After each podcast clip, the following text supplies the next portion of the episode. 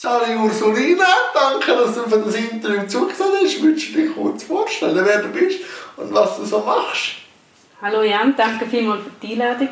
Ja, ich bin Ursulina Hermann, bin 35, wohne mit meinem Mann und meinen zwei Kindern in der Stadt Luzern, habe seit Geburt eine Behinderung, bin in Graubünden aufgewachsen, wenn man vielleicht einen Dialekt abgehört. Ja. Ich weiß nicht, was so... Ja, das ist ja alles andere können wir noch sprechen. Jetzt gerade so, wir kennen uns so die gemeinsame Arbeit bei ProCup und dort bist du auch im Sensibilisierungsteam. Ja, genau. Warum hast du dich entschieden, zu sensibilisieren?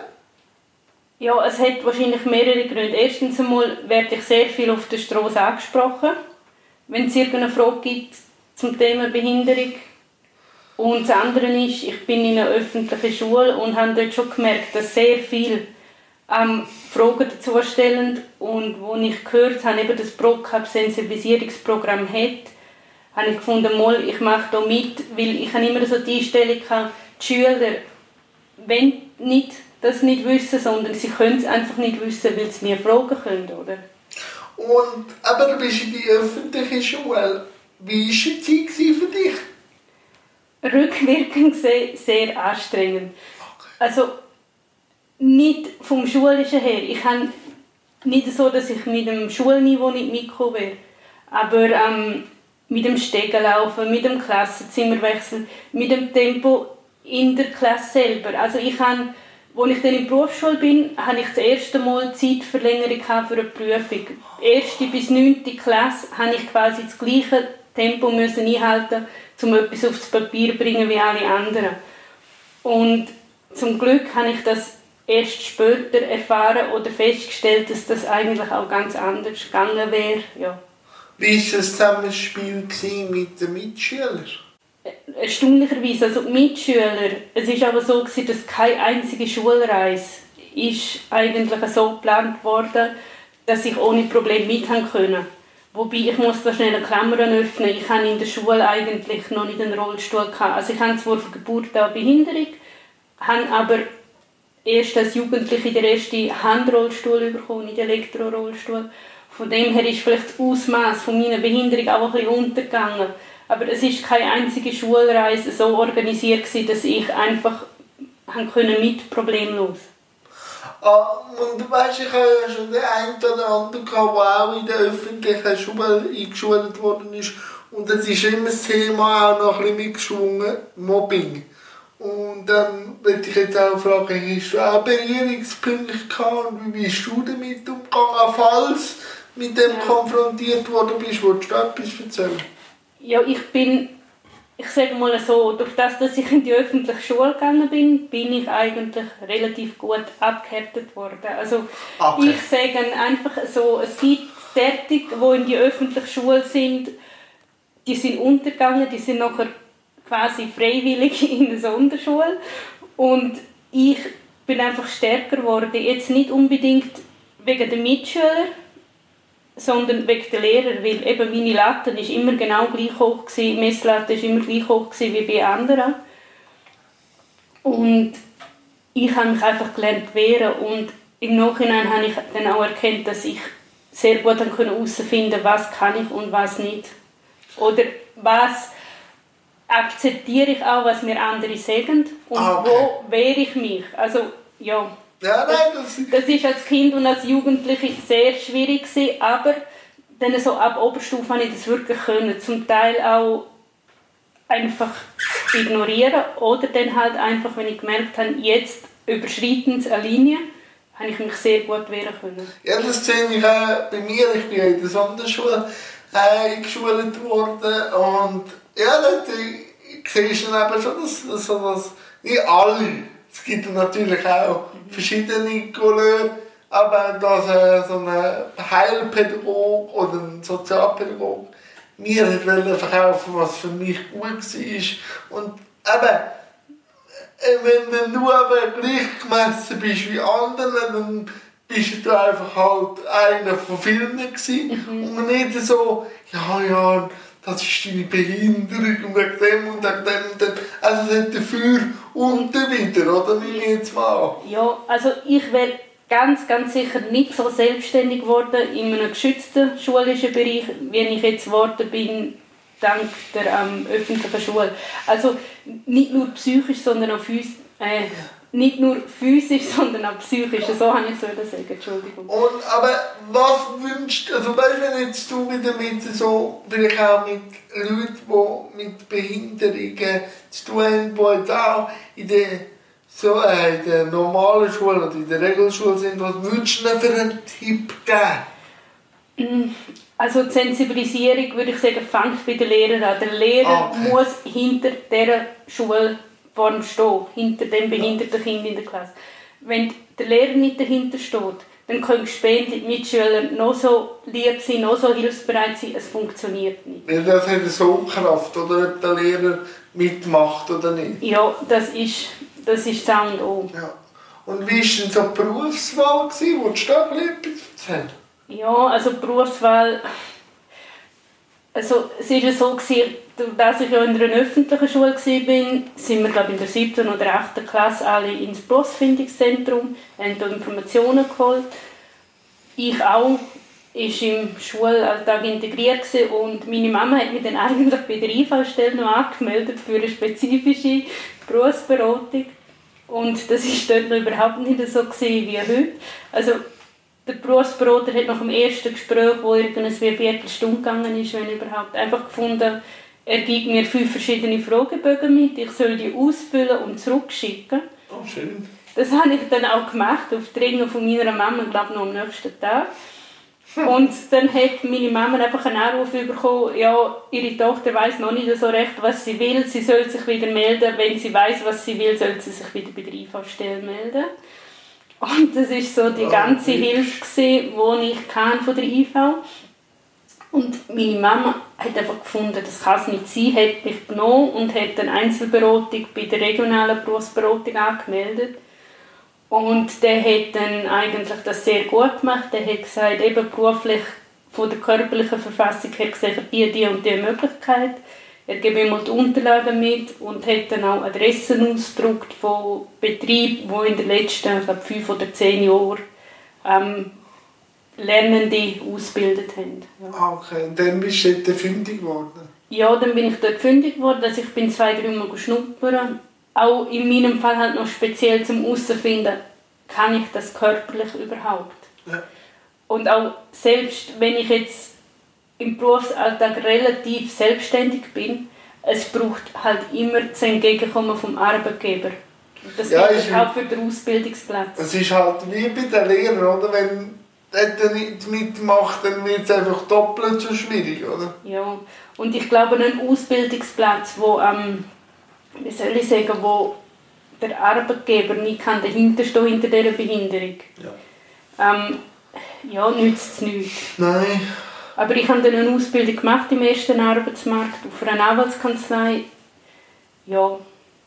Ah, okay. Und schlussendlich bin ich auch kaufmännische Angestellte geworden. Also habe ich das KV gemacht. Ah, aber gleich, aber ich glaube, man hat gleich mehr Möglichkeiten, sicher auch zum äh, Besuch zu finden, wenn man eben in die Regelschule geht. Weil bei mir war es ganz klar gewesen, Büro oder Werkstatt. Ja. Und dann, wenn beides nicht bist, ja. dann verlierst Das ist so und auch, also was bei mir dazu kam, ist, ist nachher die Diskussion gewesen, ja, bleibt sie nach der Öffn nein, Entschuldigung, nach der in der sechsten Klasse ist die Diskussion gewesen, ja, hat sie einen Übertritt in die öffentliche Oberstufe oder im geschützten Rahmen?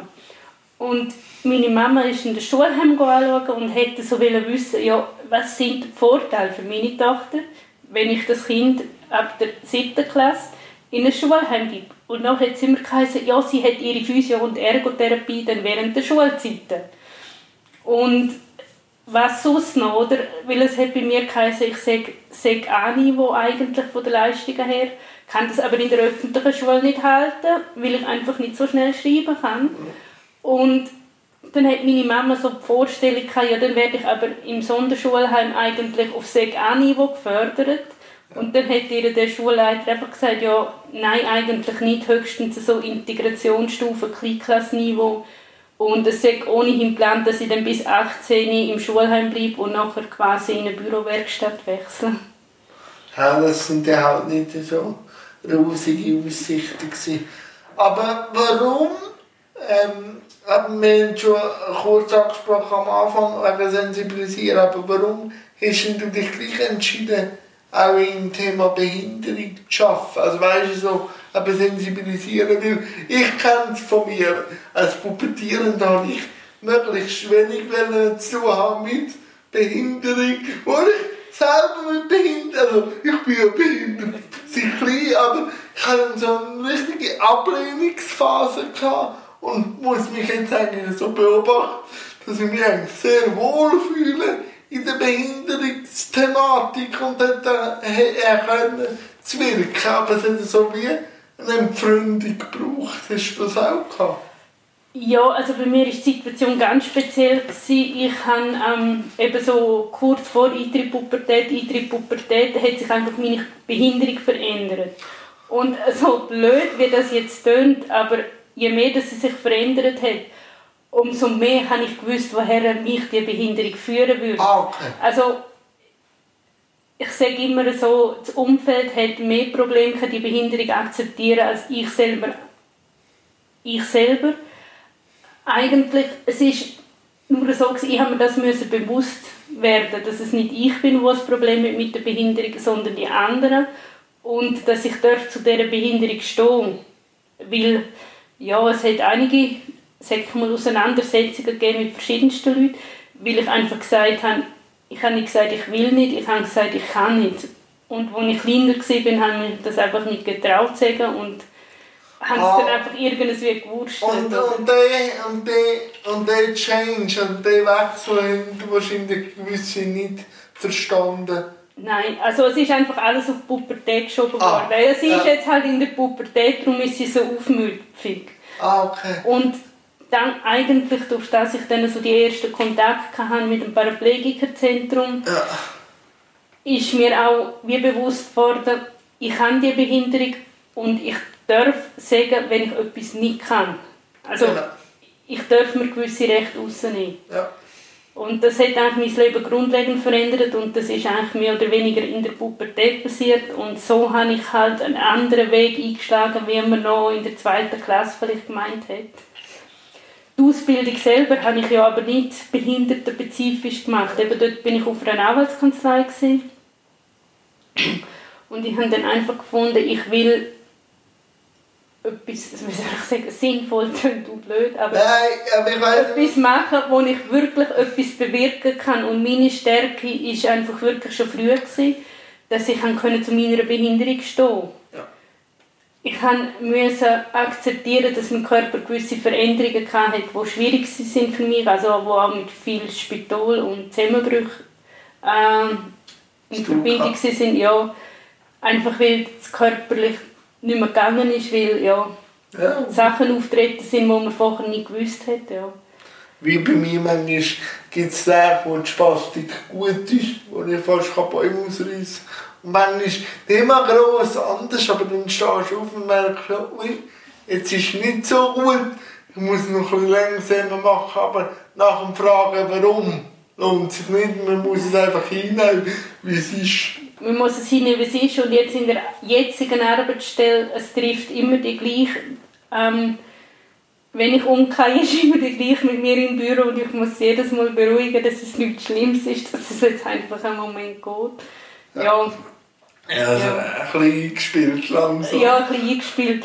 Aber ich denke, ich, wenn ich jetzt nicht so behindertenspezifisch arbeiten würde, hätte ich noch mehr Mühe, um die Leute zu beruhigen und zu sagen, ähm, geben wir eine Minute, es geht gerade wieder. Wie, äh, ich habe gerade so eine Erfahrung gemacht, wo ich so gemerkt habe, eben ich sensibilisiere wahnsinnig gern und alles, aber manchmal gibt es so Augenblicke, wo einfach Situationen nicht mehr erklären Also im Zusammenspiel. Und dann auch da nicht jetzt auszuflippen, aber manchmal ist der gleich der Frust oder die momentane Situation gleich rauslassen. Wie gehst du damit um? Um, Ja, das ist jetzt eine schwierige Frage. Ja, also es gibt, ich bestätige das, was du sagst und also so in professionellen Situationen wie Schulbesuch, wie auf der Arbeit, dann sehe ich das wirklich einfach als Okay. Arbeit an. Aber im privaten Umfeld gibt es also wirklich Situationen, wo ich einfach finde, nein, ich will jetzt nicht. Und ich tue nämlich so, als wenn ich enorm mit dem Handy beschäftigt bin. Oder Ah. ja, einfach Ja. so, dass ich nicht von jedem noch angehauen wird. Und ja, ich habe auch müssen lernen, dass es nicht jedem angeht, was ich ganz genau habe. Also so ein bisschen, Ja, oder auch, Ja. weißt du, dann hörst du ja viel, äh, und ich kann das verstehen, man muss erklären, aber weißt du, wenn du immer an die gleichen Situationen anlaufst, mit der gleichen Konsequenz, dann denke ich manchmal, nein, dann muss ich jetzt nicht erklären, dass das mich jetzt verrückt macht. Dann Ja. muss ich das einfach einmal spüren, oder? also ich habe auch schon jemandem gesagt, der gesagt hat, ja, aber letztes Mal, als ich dir gesagt habe, hast du doch. Und dann habe ich gesagt, nein, ich habe nicht, ich habe nur keine Antwort darauf gegeben. Das heisst nicht, dass ich damit einverstanden Ja, aber, aber Ja. das ist schon auch so. Aber wie willst du jetzt so das Bild, du, eben, du bist Mitte 80 geboren, wie willst du jetzt das Bild Ende 80, Anfangs 90 Behinderung erklären und jetzt siehst du einen Unterschied, siehst du eine Entwicklung. Ja, also, als ich Kind war, habe ich quasi allen müssen erklären, dass ich keine geistige Behinderung habe. Ja. Und das hat sich heute zum Glück so ein bisschen geändert, auch wenn ich ohne Rollstuhl unterwegs bin, also auch wenn ich laufe. Es denken zwar schon noch viel, weil ich wirklich so, ja, so ein bisschen speziell laufe, weil jetzt ist sie besoffen oder die muss ja auch kognitive Einschränkungen haben, aber ähm, im Großen und Ganzen wird nicht mehr von der Gesellschaft direkt vorausgesetzt, man ist auch geistig behindert. Ja. Ja, und wie siehst du auch so, aber wenn du jetzt in die Schule gehst, hat sich da etwas auch grundlegend verändert, wenn man jetzt zu deiner Schulzeit geht, wenn du jetzt so die Frage hast, oder sind das die ähnlichen, oder? Mhm. Also, als ich angefangen habe damit, mit diesen Sensibilisierungen 2005, Oh ja. ja, schon Weile her, ähm, da haben, wo ich gefragt habe, wo meinen ihr, wo bin ich in der Schule? Also öffentliche Schule, Privatschule, Sonderschule, haben über die Hälfte der Klasse automatisch aufgesteckt bei Sonderschule. Heute ist über die Hälfte, die findet, ja, wieso soll ich nicht in einer öffentlichen Schule sein? Ja, das ist so der Unterschied, den ich merke, wo langsam wirklich so ein Generationenwechsel sage ich, jetzt stattgefunden hat. Und wie siehst es du, eben, wo jetzt schon ein länger dran ist, wie siehst du die politische Motivation, wird etwas gemacht, oder? Ja, ich habe einmal irgendwo den Spruch aufgelesen, leider weiß ich nicht mehr wo. Ähm, wer will, findet Wege, wer nicht will, findet Gründe. Das ist ja. Und ich glaube, das ist wie das, was ich vorher einmal in einem Gespräch erwähnt habe, wenn die Lehrperson dahinter steht, wenn die Schulleitung dahinter steht, ist sehr viel machbar. Ich bin mir sehr bewusst, dass nicht alles machbar ist und ich bin jetzt auch nicht die, die sagt, jedes behinderte Kind muss in die öffentliche Schule. Ich bin das nicht, ähm, dass ich das jetzt so verfechte, dass die Sonderschulen oder so dahinter steht, dass alle Sonderschulen geschlossen werden. Aber ich sehe bei ganz, ganz vielen Kindern, die jetzt in der Sonderschule sind, ganz viel Potenzial, ganz viele Entwicklungsmöglichkeiten, wenn es wenigstens teilweise in eine öffentliche, also in einer Regelklasse integriert wären. ich hätte halt gerne ein Durchlässigungssystem. Also weißt du, dass es nicht Sonderschule ja oder nein oder äh, Regelschule ja oder nein, sondern man schaut spe spezifisch oder wie wäre es, wenn man jetzt würde so eine Sonderschule, also eine Klasse so in die Regelschule integrieren, dass Menschen da Berührungspunkte sind oder fächerspezifisch. Oder eben, du hast den Film auch gesehen, wer sind wir? Also die Schulklasse mit dem Jonas. Äh, Also das ist so das Optimum, das ich, das ich super finde. Oder? Also, Ja, also ich, ich habe immer Mühe, wenn es dann, ich höre immer wieder, ja, weißt du, was das kostet? Also kostet nicht jetzt unbedingt die Regelbeschulung, sondern weißt du, was der Umbau vom Schulhaus kostet hätte? Weißt du, wie viel das kostet hätte? Und ja, weißt du, wie anstrengend ist das für die nicht behinderten Kinder? Und ich muss einfach immer sagen, nein, für die Also- nicht behinderten Kinder ist das eine Bereicherung. Ja. Vielleicht auch, wenn man es nicht gerade sofort merkt, aber man merkt es. Und wenn man die nicht behinderten Kinder, wo jemand in der Klasse eine Behinderung hat, einmal würde fragen dann würden die auch nicht sagen, es schießt uns an, dass, ja, Nein, die sind mit sich auch beschäftigt, vor allem in der Pubertät. Natürlich ist das Mobbing-Thema, wo auch der Lehrer muss sensibilisiert sein. Aber wenn ich dann wieder sehe, es ist ein Abschweif, viel Geld man jetzt kann locker machen kann, jetzt wegen Corona oder sonst ein Problem, dann denke ich, ja, also es Ja. ging ja. Also, bei uns fängt man an mit Räppeln und so an hantieren, dann denke ich, Ja, es ist, ähm, wie soll ich sagen, das ist so wie der Neubau vom Kinderspital Luzern. Ah, okay. Es gibt einfach kein Lobby, oder? Die Behinderten haben einfach kein Lobby, wo, sie, wo sich treibt, wie jetzt zum Beispiel die Autolobby oder die Pharmalobby. Die Behinderten und Kinder haben einfach kein Lobby, wo keine starke Lobby hinter sich, oder? Es Ja. ist immer so ein bisschen Bitti-Betti-Ding, immer noch. Aber wenn jetzt du so äh, Lobbys ansprichst, wie siehst du die Selbstvertretung von Behinderten? Bist du dort auch ein bisschen aktiv oder sagst ich äh, behalte mein Augenmerk einfach auf Sensibilisierung in der Schulklasse? Was? Ja, das Problem ist, ich, also das Problem ist, nein, die Ausgangslage ist, ich habe halt auch zwei Kinder Ja. und auch wenn ich fünf Assistentinnen habe, die mich im Alltag unterstützen, aber ich habe zwei Kinder, ich gehe nebendran noch 30 Prozent arbeiten. Also habe ich übrigens auch, bevor ich Kind hatte, 30 Prozent geschafft, mehr geht einfach nicht, das wäre unrealistisch. Das habe ich mir ein bisschen müssen eingestehen aber es fehlt mir ehrlich gesagt ein bisschen Zeit. Was ich aber mache, ist, wenn ich an die Situation herkomme, dann beziehe ich ganz klar Stellung, auch wenn ich probiere, eine sachliche Stellung zu beziehen. Aber vielmal ist die po politische Partizipation... Ja, danke. Noch nicht? Kann ich mit ja, Wort? ja, auf jeden Fall. Ähm, dann sollen die Leute gerade sehen, ja, das ist scheiße, sorry, dass der Bahnhof noch nicht umgebaut ist. Ich komme dort nicht raus. Ah, jetzt ist ein Zugunterbruch. Ja, wie macht sie das mit dem Elektrorollstuhl? Aha, es gibt auch Eltern, die eine Behinderung haben und nicht behinderte Kinder, die sollten in ein Schulhaus reinkommen. Gibt es das? Ja, Und wie kommt jetzt die Mutter Ja, genau. Gespräch, oder? Wobei, nein, ich muss sagen, da muss ich der Stadt Luzern ein Grenzchen Ach, finden. gut. Ich habe, bevor wir, also wir haben vorher schon in der Stadt gewohnt, haben aber wirklich fix vor zum Zügeln. Und bevor wir dieser Wohnung zugesagt haben, habe ich, ähm, Entschuldigung, ähm, in der Schule die Stadtschule, äh, ja, in das Büro, ich weiß es gar nicht, wie es. Ja, das ist üblich so. Ja, genau. Einfach am obersten, ja, genau, einfach am obersten Verantwortlichen der Staatsschule.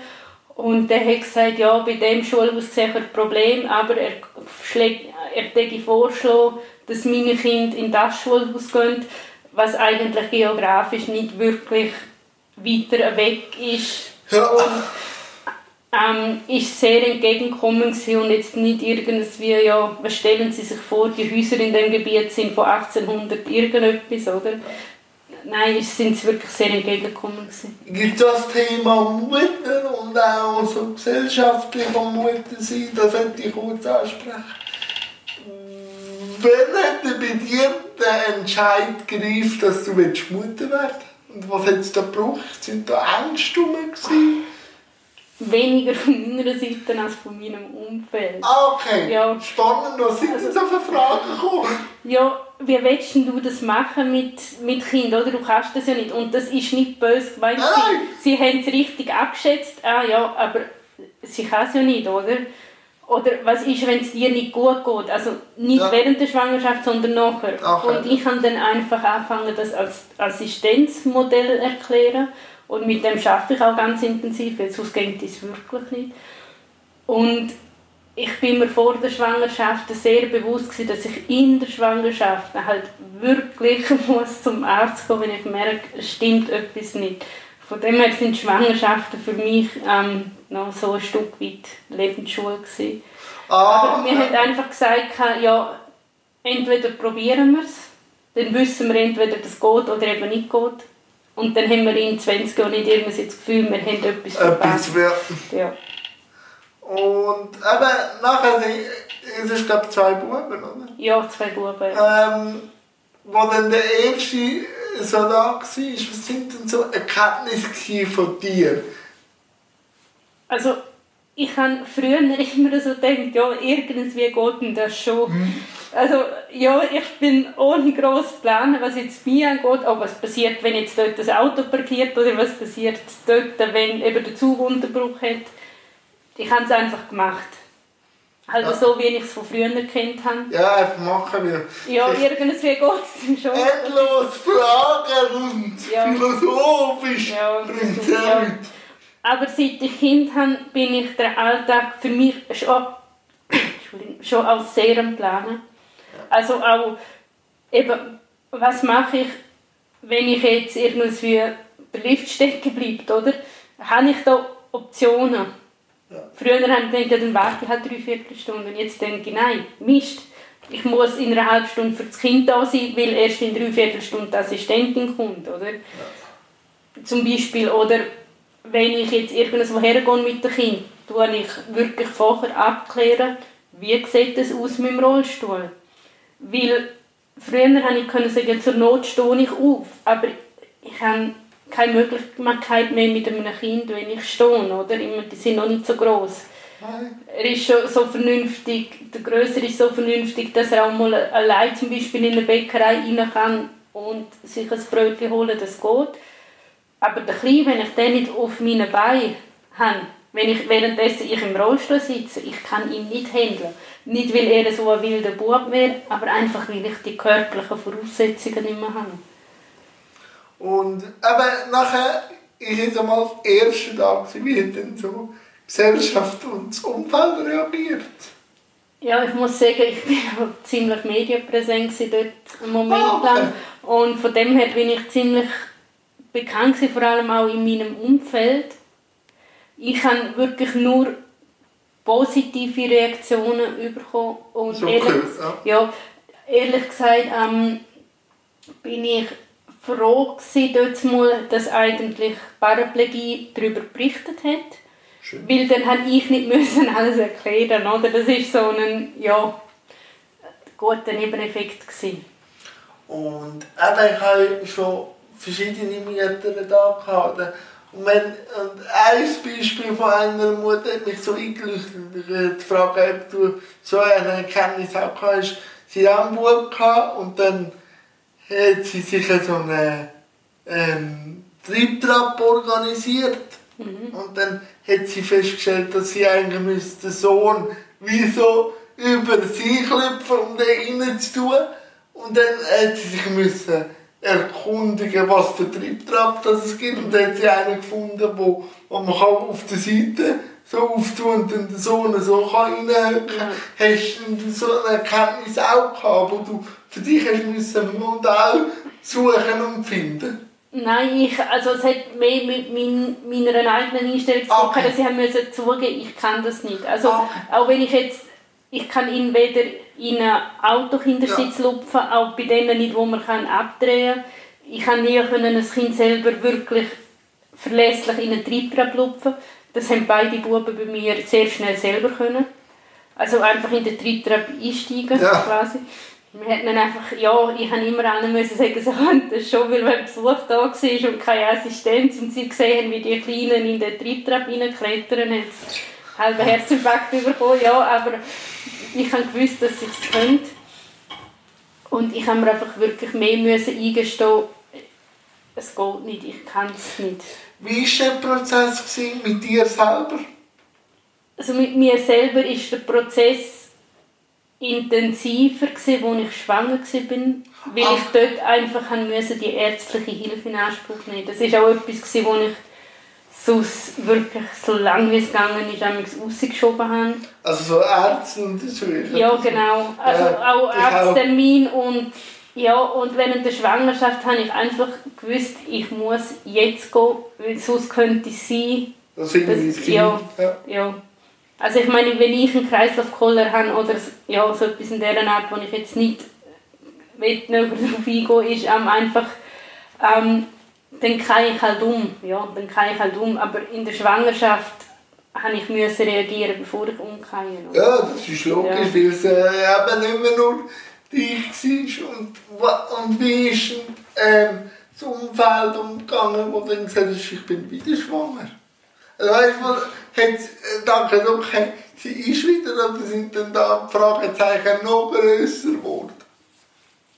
Ja, also ich glaube, es hat schon Fragezeichen gegeben von anderen Leuten, aber die Fragezeichen habe ich und mein Mann nicht so mitbekommen. Also die haben wir durch Dritte mitbekommen, schon beim ersten Kind. Aber direkte Rückmeldungen sind alle positiv gewesen. Schön, schön. Und ich muss natürlich auch sagen, wir haben es wirklich allen erst nach der zwölften Woche gesagt. Also ganz am Anfang der Schwangerschaft hat es in dem Sinne niemand gewusst. Ah, okay. Ja. Und, aber, ähm, äh, du bist ja mal wegen der und so auch im Fernsehen gekommen. Ja. Und dann habe ich gesehen, dass die Assistentin mit auf den Spielplatz kommt. Ja. So. Und dann habe ich mir überlegt, wie äh, reagiert die Gesellschaft darauf, wenn man jetzt weiss, also wenn sie erfahren, dass eigentlich du die Mutter bist. Ja, dann gibt es da viele auch, die meinen, die Assistentin sei die Mutter und du bist ja. die beste Kollegin. Und so, so. Ja. Also das ist ein riesiger Konflikt, den ich hatte okay. mit mir selber, wo die Entscheidung ist, also für mich war klar, nach der Mutterschaftspause gehe ich wieder arbeiten. Ja. Und zuerst habe ich gedacht, wow, super, Tagesmutter, das ist es. Und dann habe ich mir müssen eingestehen, nein, es ist nicht das Richtige, weil ich wäre eifersüchtig auf die Tagesmutter. Ah, nicht, weil ich zweifle, dass sie das nicht gut macht. Nein, sondern du in der Mutterschaft wahrscheinlich, oder? Ja, genau, weil ähm, eben, die kann mit dem Kind einfach so mal im Bett, die kann mit dem Kind spontan auf den Spielplatz oder spontan in der Zoo, das kann ich alles nicht. Und dann haben wir uns für Kita entschieden. Dort ist zwar kind, kriegt das Kind auch Möglichkeiten, die es mit mir Ja, aber nicht so im Eis ja, zu genau. Eis. Genau, oder? Dort hat, also als er klein war, sind drei Erzieherinnen für acht Kinder dort, oder? Da ist der Fokus nicht immer nur auf einen kleinen... Sondern auf, auf den Schlüssel, Ja, oder? Genau. Und es war ein Teamschaffen, es war nicht eine Erzieherin, die nur mein ja. Kind quasi betreut hat. Ich sehe den Punkt, ja. ja. Aber haben wir jetzt so einen Spielplatz mit Assistentin, was kommen da für Feedbacks? Kommen Feedbacks? Mm, nein, weil viele meinen einfach auch, es Gotte oder es ah. Nachbürin. Also ich tue es aber auch nicht, also meine Kinder rufen natürlich Mami und dann es schon ein paar Stunden Blick. Wenn du weil, ja, zurückkommst. Ja, weil ähm, ja, die Leute gehen davon aus, dass die Assistentin eigentlich die Mami ist und denken, wieso sagt die jetzt den Vornamen und also wieso sagen Kinder den Vornamen zu deren und ja, Mami? Mami und dann ja. kommt dann Mami. Ja, genau. Ja. Und das haben wir jetzt noch unter. Bei deinen Söhnen, wie ist die Sensibilisierung? Die sind ja eigentlich am Puls. Ja, äh, vielleicht sind sie fast noch so ein bisschen zu klein oder okay. mit 5,5. Aber ähm, also der, der Größere reklamiert schon. Also, da hat es ja gar kein Rollstuhl-WC. Wieso ah. hat es da kein Rollstuhl-WC? Ja. Wo ist da der Lift? Da hat es nur den Stegen. Ah, okay. Da kann jetzt Mami gar nicht im Bus einsteigen. Also so alltägliche Situationen. Oder auch, ähm, wenn ich mit ihm an einen Spielplatz herkomme, wo es Kies oder ähm, so Rinder hat, also wo nicht Gras oder ja, ähm, ja, wo stabiler Boden ist. ist oder? Und dann habe ich ihm auch schon müssen sagen, du siehst doch, dass ich jetzt nicht rein kann, du musst schnell einen Papi sagen oder irgendwas so. Und dann, ah, wieso machen die so was Doofes, sagt er mir amigs, oder? Und dann muss ich ihm sagen, ja, weil sie nicht daran gedacht haben, oder, dass da mal mit seinem Rollstuhl könnten kommen. Ah, ja. okay, okay. Und eben so mit Assistenz, eben, ich will gar nicht groß darauf eingehen, was sind so positive Effekte von der Assistenz und was wünschst du vielleicht noch politisch, wo man an diesem Modell könnte ein bisschen schrauben Einfach so Positives und also, Potenzial. Positiv ist glaube für mich schon, dass die Gesellschaft die Assistenz grundsätzlich akzeptiert und dass es wirklich auch für Menschen mit einer Behinderung möglich ist, sage ich mal, endlich aus dem Heimalltag auszubrechen. Mhm. Und politisch würde ich mir halt schon noch ein wünschen, dass Menge Sachen nicht immer einfach nur aufgrund der Finanzen oder rund um Finanzen diskutiert werden, sondern, wie soll ich sagen, das Gesamtheitliche angeschaut wird. Nicht nur, was kostet, also Kosten-Nutzen-Faktor, sondern was bringt es der Gesellschaft, was bringt es der einzelnen Leuten. Ja, aber und äh, vielleicht muss man da anfangen denken, dass Behinderung einfach eine Vielfalt ist, oder? Ja. Nicht irgendwie äh, aus dem Mitleid oder aus dem äh, es ist anders wie reagiert und so. Nein, das sehe ich schon, oder? Und vor allem finde ich es dann eben auch gut, dass dann wirklich du auch anstehst und sagst, ich brauche das aus dem und dem Grund, darum bin ich jetzt gegen eine Streichung, oder? Ja. Also man hat da wirklich auf die Hinterbeine steht, wo es enorm viel Kraft braucht. Ich weiß nicht, wie viele Assistenten du hast, aber die schon zu managen. ich, ja. Die schon zu managen. Und, so. und wie, wie findest du die Assistenten? Wenn du, aber also viel über das Internet oder sich ins Rad schalten. Okay. Mhm. Weil eben da sehe ich auch noch Potenzial Auf jeden so Fall. Pool oder ja. wäre cool. Also ich finde Clea sicher einen guten Anfang. Ja, und ja, genau, und Clea ist sich jetzt ja am Aufbauen und ich hoffe sehr darauf, dass, ähm, ja, dass sich das mit einem Pool so weiterentwickelt oder mit einer so einer Stellenbörse, dass wirklich die, die Arbeit suchen, etwas finden und aber auch die Behinderten, die Angestellten suchen, etwas finden. Ja, weil viele wissen ja auch nicht, dass du eigentlich fast eine kleine Firma bist, weil du bist ja der Arbeitgeber. Ich bin ein KMU, ja, auf jeden Fall. Aber ja. der Punkt muss für mich, wenn man das gesellschaftlich anschauen will, auch ein bisschen entschärft werden, vor allem, aber du bist jetzt kognitiv stark, aber viele, die auch eine kognitive Schwäche haben, vielleicht eine ganze Richtung, haben gleich das Bedürfnis, selbstständig zu leben. Ja. Dann, also ich bin jetzt ganz ehrlich, hätte ich nicht das KV gemacht, wäre ich überfordert aber, aber mit der Administration. Auch wenn du kognitiv stark ja. bist, oder? da denke ich schon, aber Ursulina, aber ich sehe, dass du gar nicht so viel Zeit mehr für anderes hast. Aber weißt, wenn jetzt du wirklich mal, gibt es Augenblicke, wo du nur für dich bist? Und was, was machst du denn? Ähm, her. Und schlafen? Ja, nein, ja, unbedingt schlafen nicht. Also es ist so, ich muss eh eine Pause haben am ja. Tag. Ich schaffe das nicht, zwölf Stunden im Rollstuhl oder auf der Beine zu sein. Aber ich genieße die Zeit. Am Anfang habe ich das Kastel gefunden ich will das eigentlich gar nicht und ich will ja durchheben. Aber jetzt, wo ich mich eine Stunde über den Tag so zurückziehe, es ist nicht unbedingt so, dass ich schlafe, aber dann habe ich einfach einmal Zeit für mich. Also es kann schon sein, dass einmal ein Kind ins Zimmer kommt und irgendwas über mich überklettert, weil es etwas will von mir.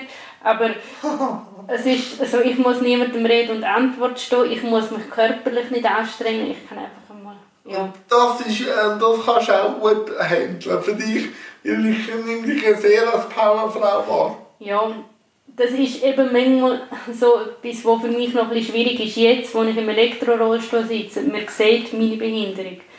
Aber ja. was ich so ein bisschen ja, merke, ich muss manchmal bei Leuten wirklich sagen, ich kann das nicht, aber wenn man es jetzt vielleicht gerade nicht sieht, aber ich kann das und das nicht aus dem und dem Grund. Das sieht man jetzt nicht, aber es ist ja so, oder? Ja, wieder auch zu dem stehen. Also nicht, dass Behinderung einen ganzen Platz nimmt, aber dass es gleich ihren Platz überkommt, weil es einfach auch ein Teil von dir ist. Ja. Und nicht einfach denken, ich drücke das weg und ich kann das schon mit dem kommt der Boomerang-Effekt, genau. der dann doppelt so stark ist. Oder? Ja, das ist so. Ja. Und eben, jetzt der Ältere ist 5,5. Ja, und der ähm, Kleine ist 2,5. Zwei und jetzt eine Einschulung, aber du hast schon angetönt. Freut er sich? Ist er schon im Kindergarten? Er ist im Kindergarten, er ist jetzt im freiwilligen Kindergarten und im Sommer ins obligatorischen. Ja. Und gefällt es ihm? Es gefällt ihm sehr gut. Und das ist eben auch das Schöne an der heutigen Zeit, sage er wird nie darauf angesprochen, dass die Mami komisch läuft oder im ah. Rollstuhl kommt. Das für die anderen Kindergartenkinder ist das einfach so. Die Mami ist im Rollstuhl. Ja. Ja, und, und die Lehrperson, hast du da einen Wechsel zu deiner Schulzeit?